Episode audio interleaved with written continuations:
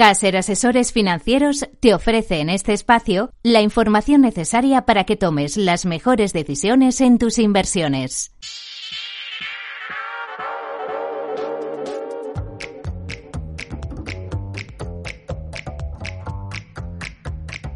Bueno, es el momento de ver cómo despiertan los mercados de Europa, cómo empieza la sesión bursátil.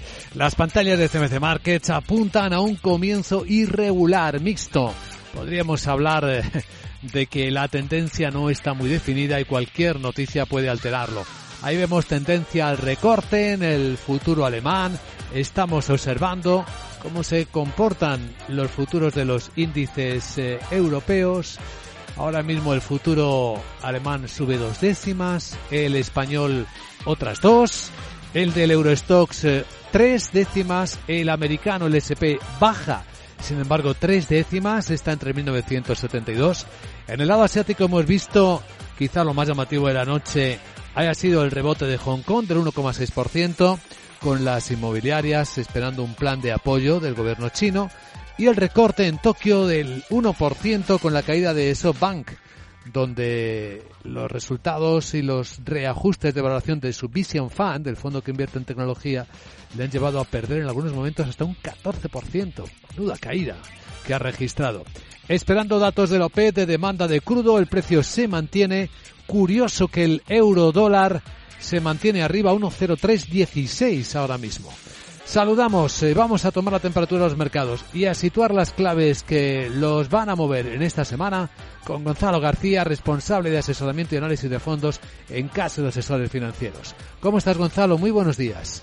¿Qué tal? Muy buenos días. Un placer estar con vosotros. Igualmente. ¿En qué punto tenemos a los mercados?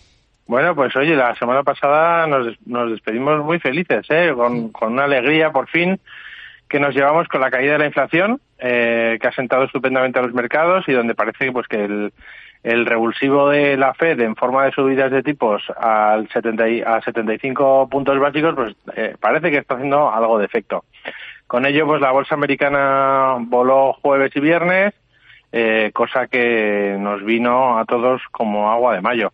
Y bueno, en cuanto a los tipos de los bonos, pues también tuvo un impacto importante porque los inversores piensan que la Fed con estos datos pues no va a ser tan agresiva como en meses anteriores y de hecho ya se baraja una subida de eh, 25 50 puntos básicos para diciembre cuando hace unos días eh, era fijo de 50 75, ¿no? Entonces, bueno, pues se ha producido una relajación general de las tires de los bonos que ha beneficiado pues de forma muy importante a los inversores conservadores que también lo necesitaban eh, lo necesitaban como el comer. Y esta semana pues empieza con la publicación de datos de producción industrial en la, eurozona, se espera que vuelvan a caer y este mismo dato lo tendremos también en China eh, esta noche, la madrugada del lunes al martes y también esperamos ver pues un notable deterioro. El martes también tendremos datos de IPC en España, Alemania o también en Francia y eh, datos de PIB eh, trimestral de la eurozona que se prevé que sean también inferiores a este pasado trimestre.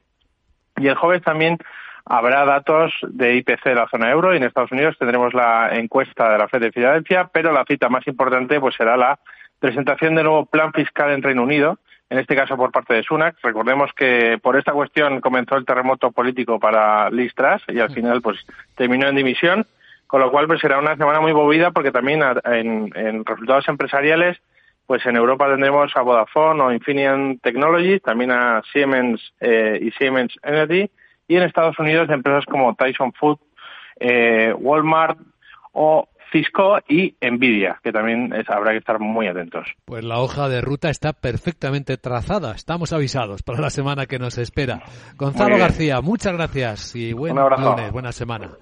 Por cierto que tenemos ya, y antes de que abra la sesión, esto es una última hora, Sandra, fuerte caída en la preapertura para Roche y para Morphosis. Sí, los títulos de Roche están bajando más de un 4% y los de su socio Morphosis un 22%. Y es que Roche ha anunciado esta mañana que el ensayo de fase 3 de su fármaco para tratar a pacientes con enfermedad de Alzheimer ha fallado. Dice que ese potencial fármaco no ha frenado el deterioro, el deterioro clínico en personas eh, con Alzheimer temprano y que ninguno de los estudios ha cumplido con su objetivo principal. Pues vaya, mala noticia. Bueno, pues con esta información vamos a abrir los mercados en Capital Radio.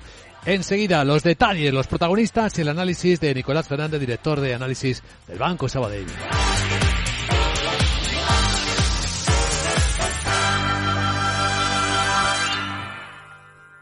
Caser Asesores Financieros te ha ofrecido este espacio. Síguenos todos los lunes a las 8.50 en Capital La Bolsa y la Vida y los podcasts en capitalradio.es.